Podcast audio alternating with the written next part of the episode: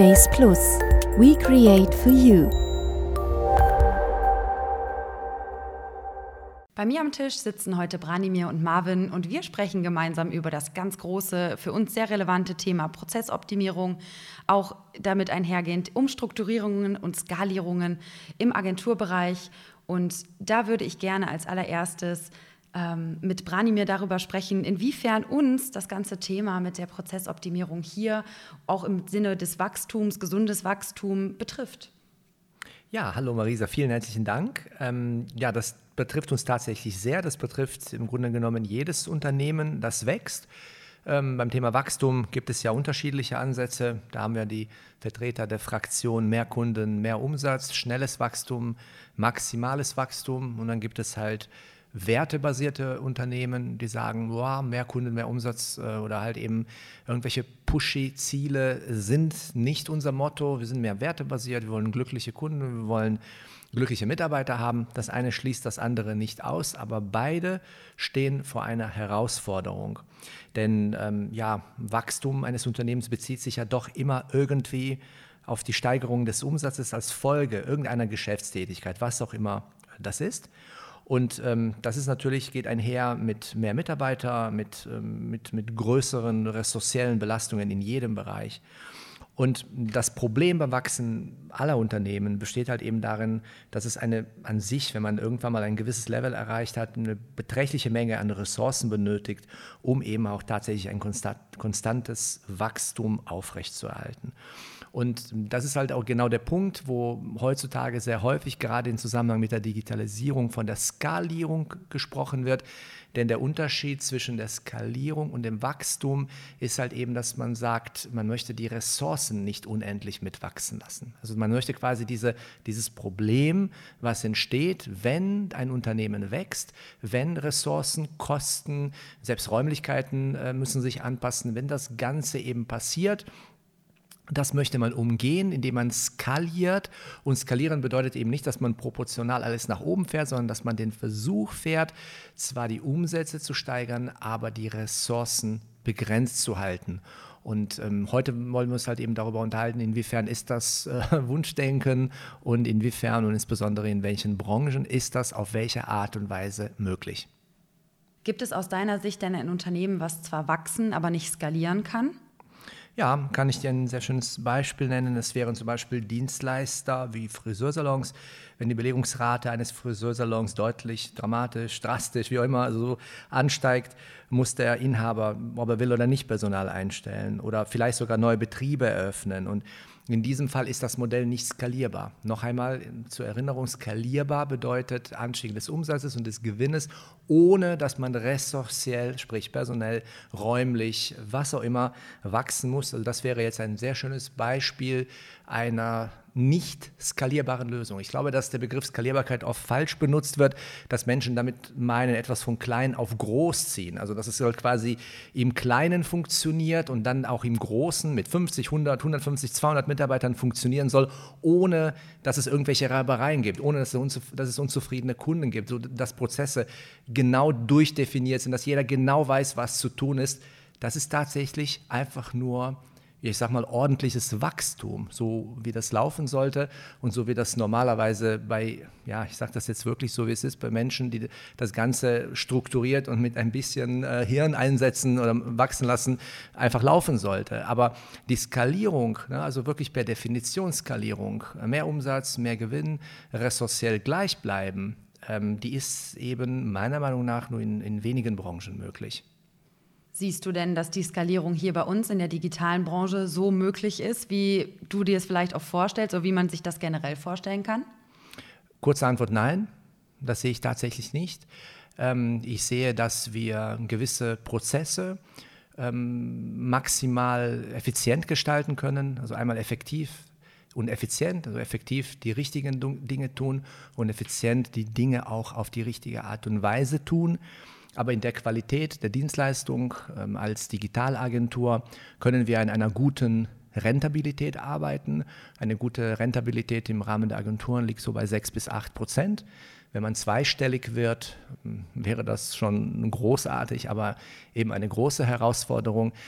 Weil wir eben nicht in einem E-Commerce-Markt unterwegs sind, wo wir das dahinter, die Struktur dahinter irgendwie standardisieren können, dann einfach nur eine Plattform zur Verfügung stellen und ein Logistikzentrum dahinter erledigt das für uns, weil wir eben nicht im Coaching-Bereich sind, wo wir ein E-Learning irgendwie ähm, 300.000 Mal verkaufen können. Das wäre ein Beispiel für Skalierbarkeit, sondern wir sind in der glücklichen und unglücklichen Situation, dass wir das, was wir verkaufen, dann auch machen müssen. Das heißt, wenn wir einen Internetauftritt verkaufen, ist unser Auftrag damit ja nicht erfüllt, sondern dann fängt die Arbeit eigentlich überhaupt erst an.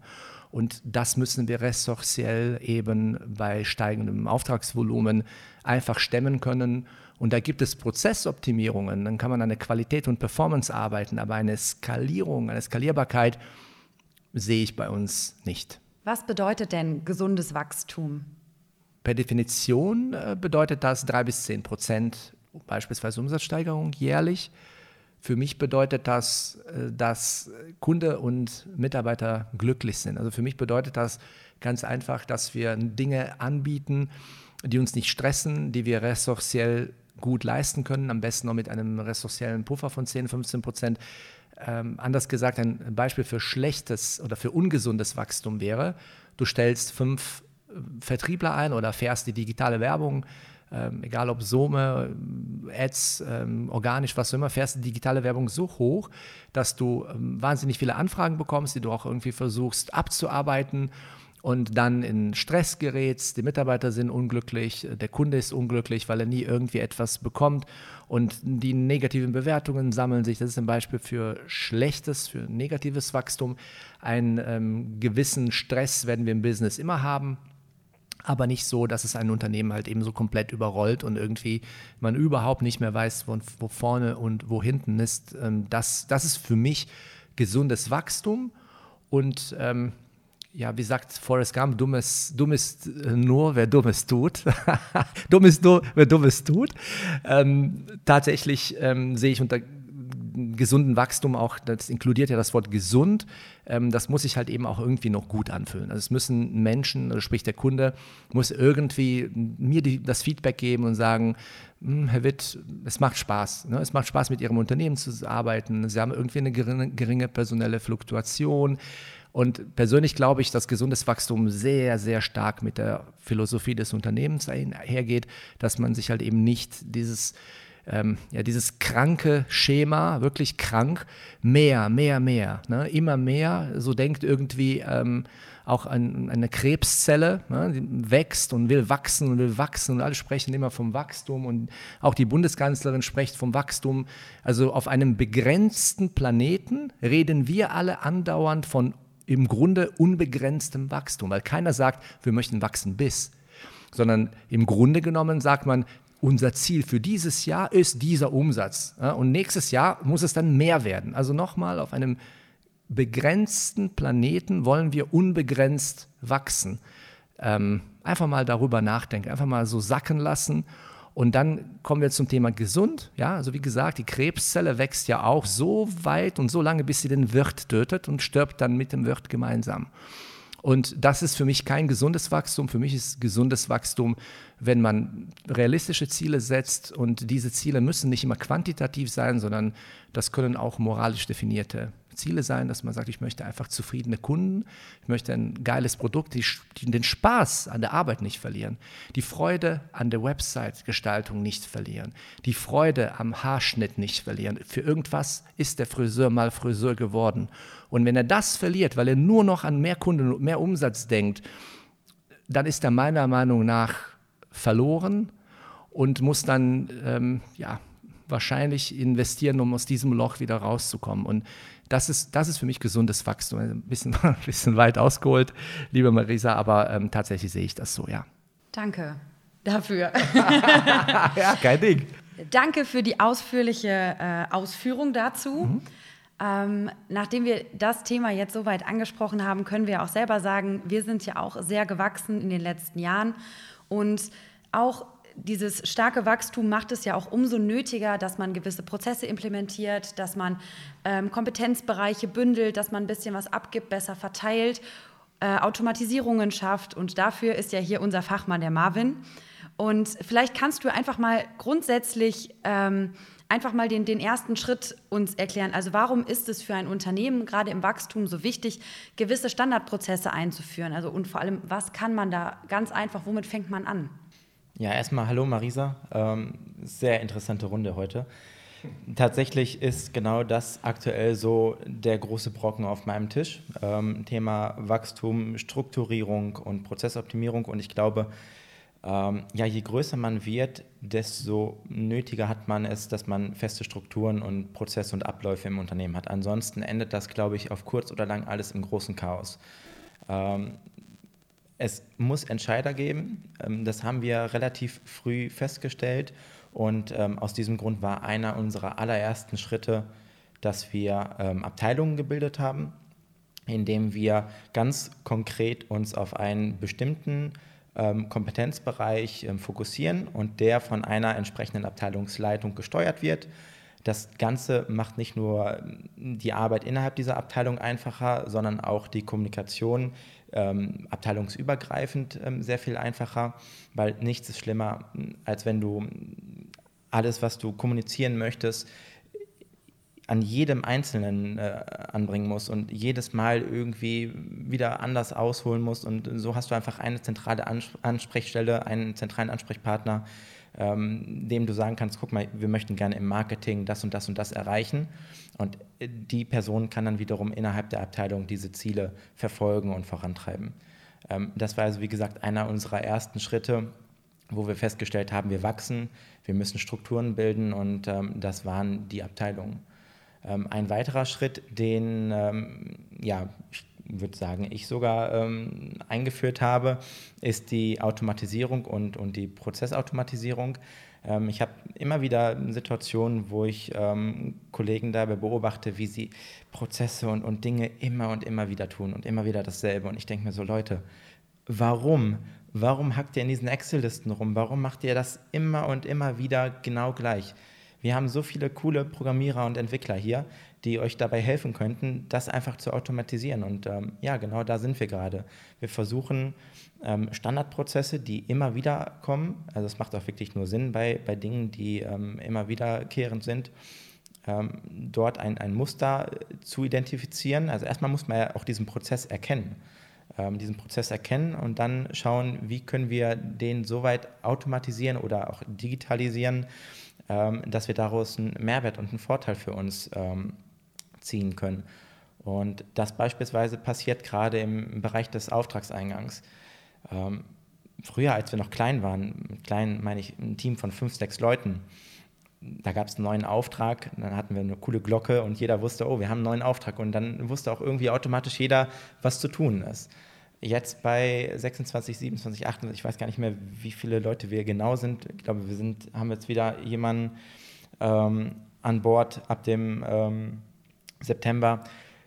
Da brauchst du nun mal Abläufe, einen ganz konkreten Plan, was passiert, wenn bei uns ein Dienstleistungsauftrag eingeht. Und ähm, als Beispiel hierfür haben wir ein, ein Sammelpostfach, das gab es so vorher auch nicht, in dem diese Verträge, die unterzeichnet worden sind, landen und dann gibt es eine ganz spezielle Person im Unternehmen, die ganz genau weiß, wenn da ein Vertrag landet in diesem E-Mail-Postfach, gibt es drei Schritte, die passieren. Zum einen wird in, unserem, in unserer Agentursoftware ProArt der Status des Projektes verändert. Das wiederum triggert dann andere Prozesse. Dann wird eine Auftragsbestätigung rausgeschickt und ein, ähm, ein E-Mail-Verteiler wird aktiviert. All das kann man dann wiederum mit Microsoft Teams zum Beispiel automatisieren, mit einem eigenen Skript automatisieren und ja, das sind so die, ähm, ja, die, die spannenden Aufgabenfelder auf meinem Tisch, ähm, diesen Prozess zu identifizieren und dann zu digitalisieren und automatisieren, damit halt ähm, gerade im, im, Wachstum einfach eine, eine Ebene ähm, eingezogen wird, die uns erlaubt, ähm, sorgenfrei zu sehen, dass ein Auftrag eingeht, ohne dass wir uns Gedanken machen müssen, hm, wird der jetzt bearbeitet, hat das jeder gesehen, ähm, geht da vielleicht irgendwas unter? Nein, da geht nichts unter, weil das System, solange das läuft, ähm, uns daran erinnert und uns dabei unterstützt, diese Prozesse, die dann folgen müssen, äh, umzusetzen. Du hast das System ProArt angesprochen, mit dem hier ja gearbeitet und geplant wird. Ähm, Digitalisierung ist ja eh ein ganz großes Thema, gerade wenn man mehr Leute erreichen möchte, auch gerade natürlich in einer Digitalagentur. Ähm, aber was ist zum Beispiel der Vorteil von so großen Agenturprogrammen, wie ProArt es ja ist, im Vergleich zum Beispiel zum früheren Kanban-Board, wo in Arbeit beim Kunden etc. per Post-it draufgepackt wurde? Was ist der Vorteil, wenn wir mit so einem großen System arbeiten, auf das alle Mitarbeiter Zugriff haben? Also erst einmal möchte ich sagen, dass wir uns ähm, durch diese ganze Strukturierung und Optimierung der Prozesse von, einem, von, einem, von einer kreativen Agentur zum wirklich ähm, strukturierten, ähm, äh, prozessgetriebenen Unternehmen ähm, entwickelt haben. Und ProArt ähm, ist sicherlich ein sehr, sehr großer Punkt, der uns dabei geholfen hat. Du musst dir vorstellen, vorher hatten wir gar nicht die Möglichkeit zu sagen, wenn ein Projekt gelaufen ist, ähm, wie rentabel das Projekt war. Wir haben vorher ein, eine Ticket, ähm, also wir haben seitdem wir Projekte machen, eigentlich immer mit Ticketsystemen gearbeitet. Auch das ähm, ist nicht ähm, alltäglich. Gerade bei kleineren Agenturen ähm, kann man davon ausgehen, dass nicht jeder irgendwie seine Zeiten, Minuten genau erfasst oder ein, ein Ticketsystem hat. Ähm, aber wir haben das sehr schnell erkannt, dass wir ohne Ticketsystem gar keine Grundlage haben, gewisse Metriken zu messen. Ist ein Projekt vollständig abgeschlossen? Ist es rentabel?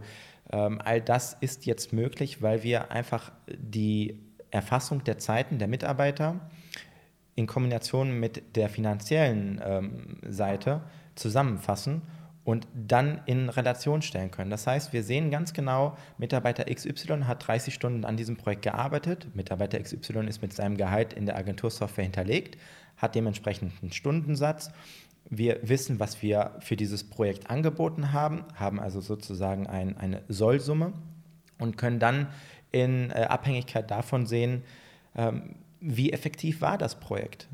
Das Ganze geht dann noch weiter. Wir haben nicht nur die Mitarbeiter in, der, in dem System, sondern wir haben einfach alles, das gesamte Agenturleben ist hinterlegt. Von der Miete über Kfz, äh, Nahrungsmittel, Strom, Versicherung, alles ist dahinterlegt sodass man dann hier auch wieder diese Grundkosten, die ja so eine Agentur nun mal auch trägt, auf die einzelnen Kunden ähm, zumindest ähm, visualisieren kann und sehen kann, ein, ein, großer Kunde trägt einen großen Teil an den Grundkosten, ein kleiner Kunde einen kleinen Teil. Und ähm, das alles in, in, Zusammenarbeit mit ProArt und ähm, den Zeiteinträgen der ähm, Kollegen und der Buchhaltung ergibt dann für uns die Möglichkeit, dass wir Stand jetzt ganz genau sehen können, wie viel Umsatz haben wir diesen Monat bis jetzt gerade äh, 15.30 Uhr am 22. Äh, Juli gemacht und ähm, wie viel von diesem Umsatz ähm, ist für uns ähm, tatsächlich Kosten. Und ähm, ich glaube, das ist ein sehr, sehr entscheidender Vorteil, wenn es darum geht, ein Unternehmen zu steuern, zu kontrollieren und am Ende dann auch zu, ja, zu skalieren, auch wenn wir jetzt nicht richtig skalieren können. Aber zumindest die, die, das Controlling ist mit so einer Software sehr, sehr gut. Und ähm, ja, das ist meiner Meinung nach ein sehr, sehr wichtiger Punkt, wenn man wirklich als strukturiertes Unternehmen sich weiterentwickeln möchte, dass man diese Werkzeuge einfach an Bord hat. Und wenn ich ergänzen darf, äh, Marisa, ähm, ich habe irgendwo mal ähm, gehört, äh, ich weiß nicht, ob es ein Comedian war oder ein ein, ein Unternehmensberater, der hat gesagt, wenn du ähm, Scheißprozesse hast, die du digitalisierst, dann hast du digitale Scheißprozesse. Und ähm, das, was der Marvin anspricht, ähm, dass ähm, er das tatsächlich digitalisiert, wo selbst wir auch externe Berater zu Hilfe nehmen in, im Übrigen. Ja, wir sagen, es gibt gewisse Grenzen. Es ist sehr, sehr schön, dass wir entwickeln können. Es ist sehr schön, dass wir ProArt bis in den letzten Winkel verstehen. Ähm, es ist auch sehr schön, dass auch unsere Telefonanlage schon seit eh und je in der Cloud ist. Alles ganz, ganz toll. Aber du kannst auch als Base Plus Digital Media nicht jedes Produkt in der Tiefe verstehen. Es gibt Dinge von Microsoft, die haben wir vorher nie gehört und haben selbst externe IT-Dienstleister hinzugezogen, weil wir auch gesagt haben, so wie wir unseren Kunden helfen, so müssen wir auch entsprechende Hilfe in Anspruch nehmen, sodass, wenn eben eine Datei per Drag and Drop irgendwo abgelegt wird, dann bestimmte Microsoft-Trigger äh, ausgelöst werden. Aber was ich sagen will ist, Prozesse, ne, dass man ganz genau weiß, was passiert vorher noch. Also der Marvin hat gerade schon vom unterschriebenen Auftrag gesprochen, aber was passiert vorher schon, wenn eine Kundenanfrage eingeht? Das hat doch mit der Digitalisierung gar nichts zu tun. Das hat nur etwas mit klassischer Unternehmensführung zu tun, dass du einfach genau weißt, okay, wenn eine Kundenanfrage eingeht, wer ist primär dafür verantwortlich, dass etwas passiert? Aha, es ist die Mitarbeiterin. Was passiert, wenn diese Mitarbeiterin im Urlaub ist. Klassisches Qualitätsmanagement, ja, dass man sagt, okay, aha, das heißt, diese zwei Personen, wenn die zwei Personen dafür verantwortlich sind, dürfen niemals zeitgleich Urlaub machen. Was passiert im Krankheitsfall? Es fängt so weit vorne an, man muss sich detailliert damit beschäftigen. In Ordnung, eine Anfrage geht ein. Was ist unser Anspruch? Unser Anspruch ist, dass sie am selben Tag beantwortet wird. Das ist hier in Stein gemeißelt. Bedeutet, es geht eine Antwort raus mit einer Einladung zu einer Teamsession, zu einem Kennenlerngespräch.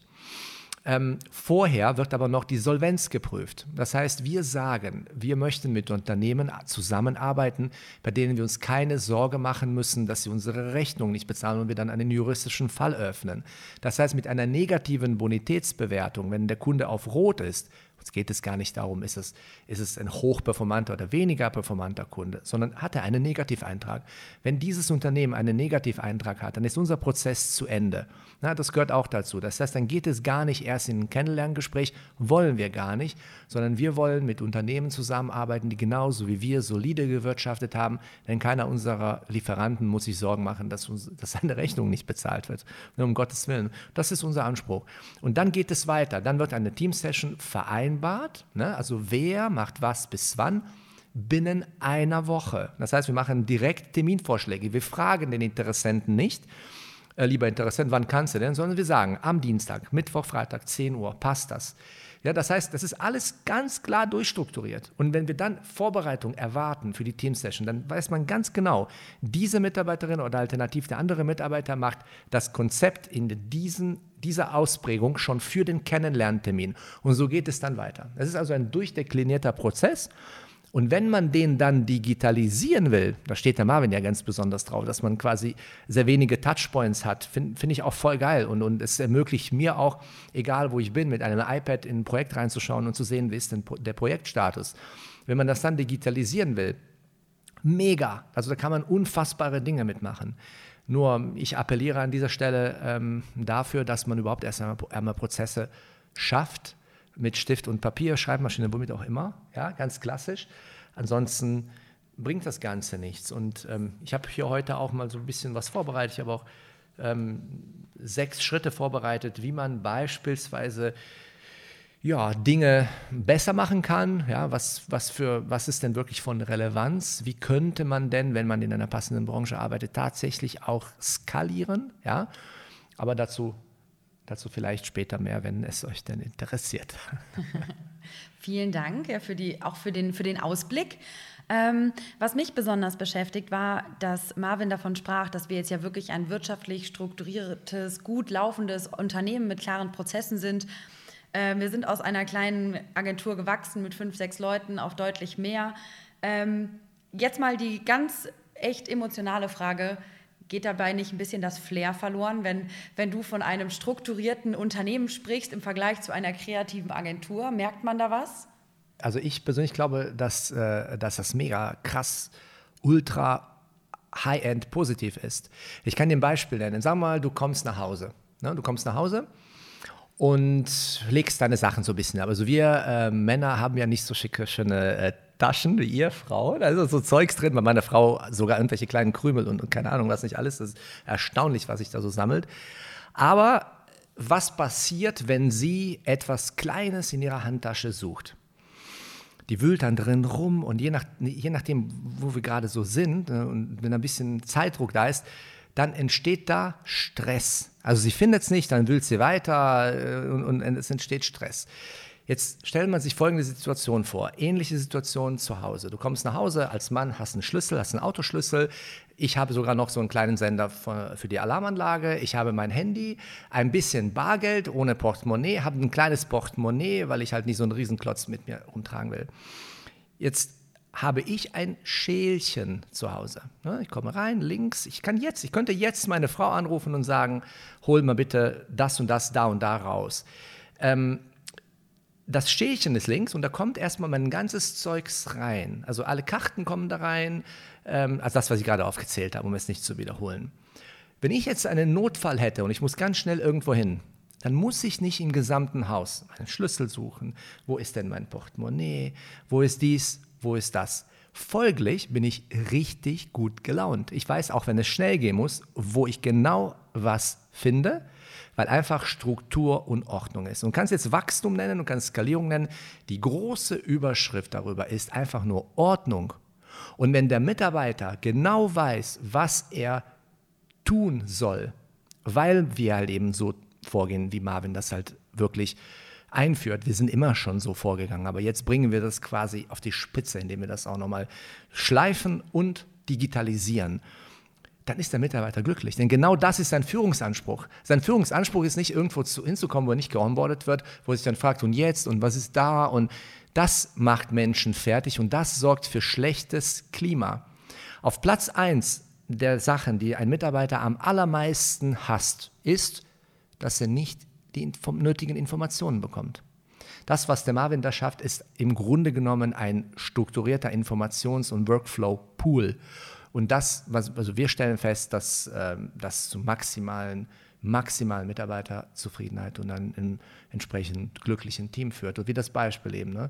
Weil Dinge, nicht die Dinge, die wir erledigen, stressen uns, sondern die Dinge, die wir noch erledigen müssen, die nicht strukturiert sind, die irgendwie so schweben. Und dieser Schwebe, Schwebezustand, das macht Menschen fertig. Ansonsten können sie arbeiten und machen und tun und haben Stress, aber eben positiven Stress. Und ich glaube, genau das kann man lösen, indem man, ja, indem man gesund und anständig wächst, indem man es einfach gut macht. Marvin, oder? Ja, da kann ich, kann ich nur, nur zwei pflichten, das stimmt.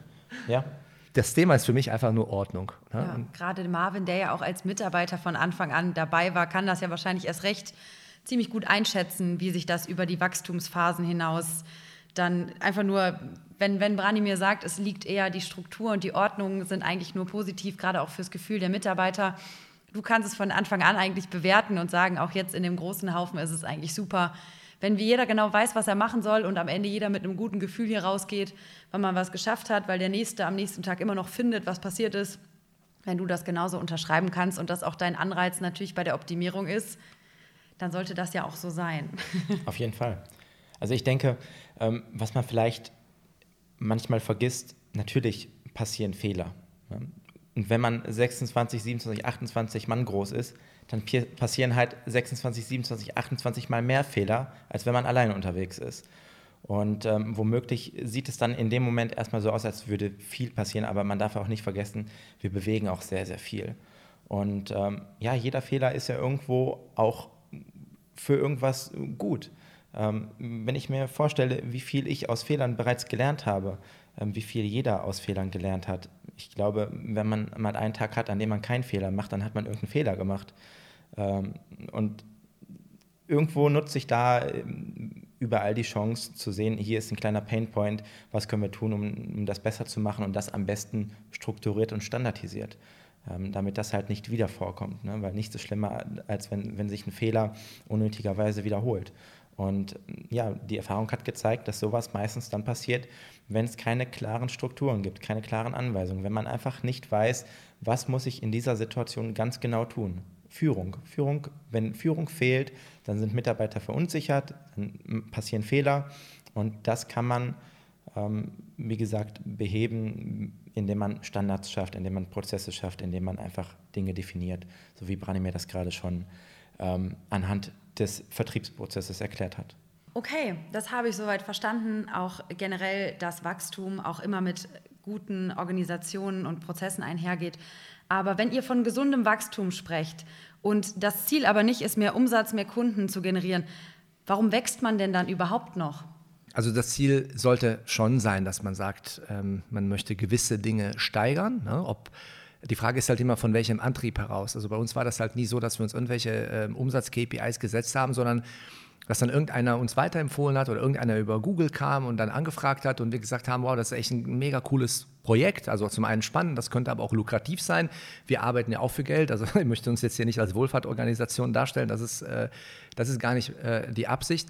Ähm, und dann halt eben festgestellt haben, okay, wenn wir das machen wollen, dann brauchen wir ressourcielle Unterstützung und dann auch einfach Stellen ausgeschrieben haben. Digitales Recruiting ist halt auch eines unserer Steckenpferde, sodass wir selbst in Krisenbranchen oder Krisenbereichen wie der Entwicklung, Softwareentwicklung doch relativ schnell äh, Lücken füllen konnten und immer noch können und ähm, dann spannende Projekte annehmen konnten. Also das Wachstum ist quasi von innen heraus mit dem Qualitätsanspruch gewachsen. Aber wenn du jetzt äh, wirklich äh, kritisch fragst, so aufs Motto, ähm, ja, wenn das halt so dein Credo ist, Werte und, und hast du nicht gesehen, warum wächst du dann?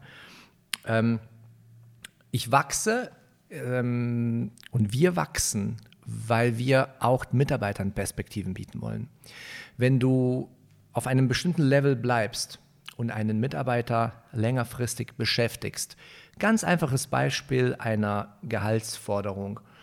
Ähm, ganz klassisches Beispiel. Ich habe die Tage, ähm, sprach mich eine, eine, eine deiner Kolleginnen an und sagte, ich habe Angst davor, in Altersarmut zu fallen.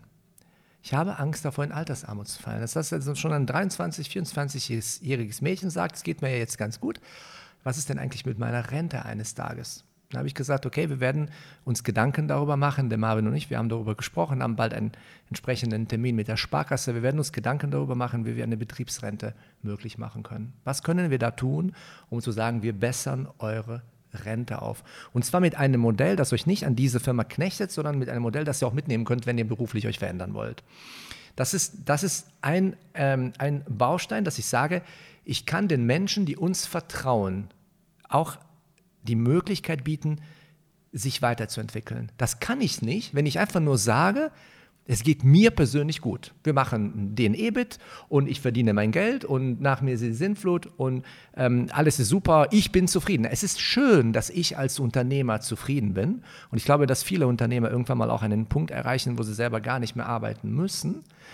Aber was ist denn mit den Menschen, die dir ihr Vertrauen schenken? Was ist denn mit einer Mitarbeiterin, die beispielsweise, keine Ahnung, mit irgendeinem Jahresgehalt startet, aber selbst die Hoffnung hat, vielleicht in zwei Jahren nach einer Gehaltserhöhung fragen zu müssen? Was ist denn oder zu dürfen? Was ist denn ähm, mit einer solchen Mitarbeiterin? Da möchte ich die Frage mit einem Ja beantworten. Das kann ich ja nicht, wenn ich nicht entsprechend vorne für mehr Input sorge. Das heißt, das Wachstum innerhalb gewisser Grenzen ist durchaus kein egoistisches Ziel und nicht bei jedem Geschäftsführer der Anspruch, mehr Kunden, mehr Umsatz, mehr Kunden, mehr Umsatz, sondern auch der Anspruch, dass ich die Menschen, die für mich arbeiten, mitnehmen will, weiterentwickeln will, nicht enttäuschen will, auch die Fortbildung bezahlen können will und all diese Dinge. Und deswegen sage ich, wenn mich jemand fragt, sehr oft sehe ich und höre ich mal dieses Ziele und Ziele und Ziele.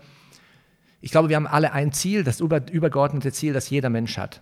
Das was uns alle auf dem gesamten Planeten verbindet, egal welches Land ich jetzt gehe. Und wenn ich jetzt auf die chinesische Mauer gehe und auf Chinesisch runterschreie, was haben wir alle gemeinsam, wird sich da unten ein intelligenter Mensch finden, der wird sagen, alle Menschen haben eins gemeinsam, sie wollen glücklich sein. Und ich möchte halt auch, dass die Menschen, die für uns arbeiten, ich ist ein bisschen weit jetzt weg von Thema, vom Thema Skalierung, der Marvin guckt mich schon an, aber ähm, tatsächlich, das ist auch ein, ein, ein, ein Ziel, dass ich sage, ich möchte dem Azubi, der bei uns angefangen hat und jetzt Abteilungsleiter ist, was tatsächlich der Fall ist, ähm, das auch bieten können. Und das kannst du eben nicht, wenn du selber für dich sagst, du, ich bin zufrieden, das reicht so, wie es ist. Ja, sei du zufrieden, aber sorg dafür, dass die Leute um dich herum vielleicht auch zufrieden sind. Ja, das ist, das ist mein, mein Anspruch an das Wachstum. Was ist denn mit Unternehmen, die wachsen, aber das Wohl ihrer Mitarbeiter vielleicht nicht ganz so im Blick haben? Wir haben ja auch mal, ihr habt ja auch anklingen lassen, dass ihr euch auch externe Dienstleister oder Anbieter dazugeholt habt, die da auch eventuell mit in den Prozess reingehen. Ist das etwas, was ihr empfiehlt, wenn man selber vielleicht bemerkt, dass man das gesunde Wachstum nicht mehr in diesem Maß hinbekommt, dass man das Gefühl hat, es, es funktioniert vielleicht nicht ganz, dass man auch eher auf, auf Hilfe von außen zurückgreifen sollte oder, oder auch warum? Also ob das eine Empfehlung wäre, die ihr aussprechen könnt. Also ich sehe das immer sehr, ja, sehr positiv eigentlich, wenn man sich selber als Unternehmer hinstellt und sagt, ich suche mal jetzt externe Hilfe. Professionelle Hilfe. Professionelle Hilfe. äh, nein, im Ernst. Ähm, ich, ich glaube, es ist ähm, lobenswert, wenn man sagt, ich möchte gerne mal von jemandem anderen, der von außen auf das Unternehmen schaut oder von außen auf die Prozesse schaut, mal seinen Blickpunkt, sein, sein, seine Ansicht ähm, hören. Ähm, man ist ja ähnlich wie auch in einem, in einem Projekt manchmal so voll im Tunnel und fährt seinen eigenen Film und weiß vielleicht auch gar nicht äh, oder, oder merkt gar nicht, dass man so langsam vom Kurs abkommt.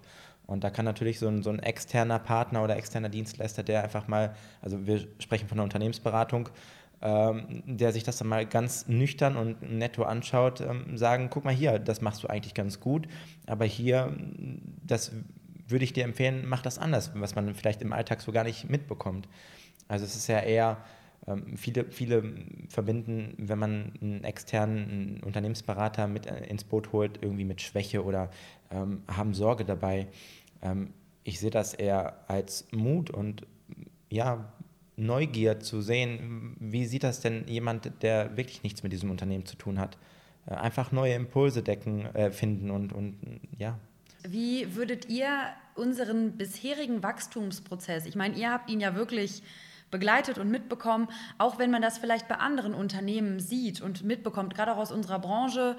Ähm, wie würdet ihr beurteilen, wie, wie ist unser Wachstum gelaufen? Also wie, wie habt ihr das mitgenommen? Wie habt ihr das äh, erfahren? Sind wir, ist das gut gelaufen? War vielleicht der externe Dienstleister noch die letzte Kurskorrektur, die wir vielleicht noch brauchten? Du, hast, du zahlst immer irgendeinen Preis im Leben. Ne? Das ist egal, was du im Leben äh, dir ansiehst, du zahlst immer einen Preis. Und der Preis für das Wachstum, ähm, also die Währung ist Mut, ja, und, aber auch Euro.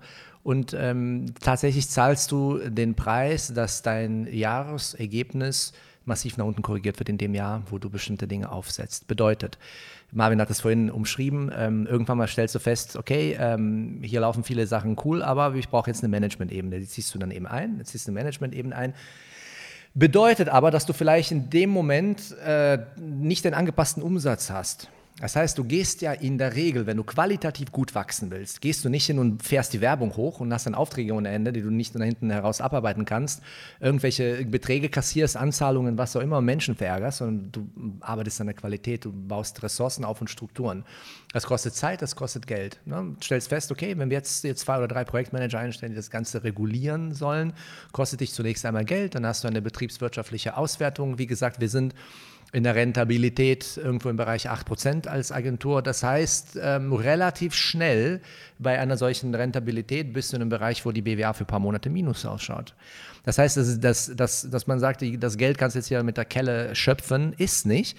Und dann dauert das viele Monate, bis man diese Qualität wieder vorne mit Umsatz aufgefangen hat. Ja, wir können dann ganz tolle Werbung schalten, und, aber zunächst einmal musst du Pitches gewinnen, äh, Kunden akquirieren, Kunden äh, aufbauen. Ähm, das ist das, was wir erlebt haben. Es ist ein schmerzhafter Prozess. Es ist so ein bisschen, ich habe das zu dem Marvin gesagt, ich glaube, wir pflanzen hier gerade ein tolles Pflänzchen. Dann hat Marvin gesagt, nee, das, was jetzt hier gerade gepflanzt wird, ist eine massive, fette Eiche, gegen die du mit dem Auto fahren kannst, die dann trotzdem nicht umfällt. Das weiß ich ja ganz genau. Das ist das, was du pflanzt. Also selten macht der Metaphern, das glaube ich, eher mein, mein Part.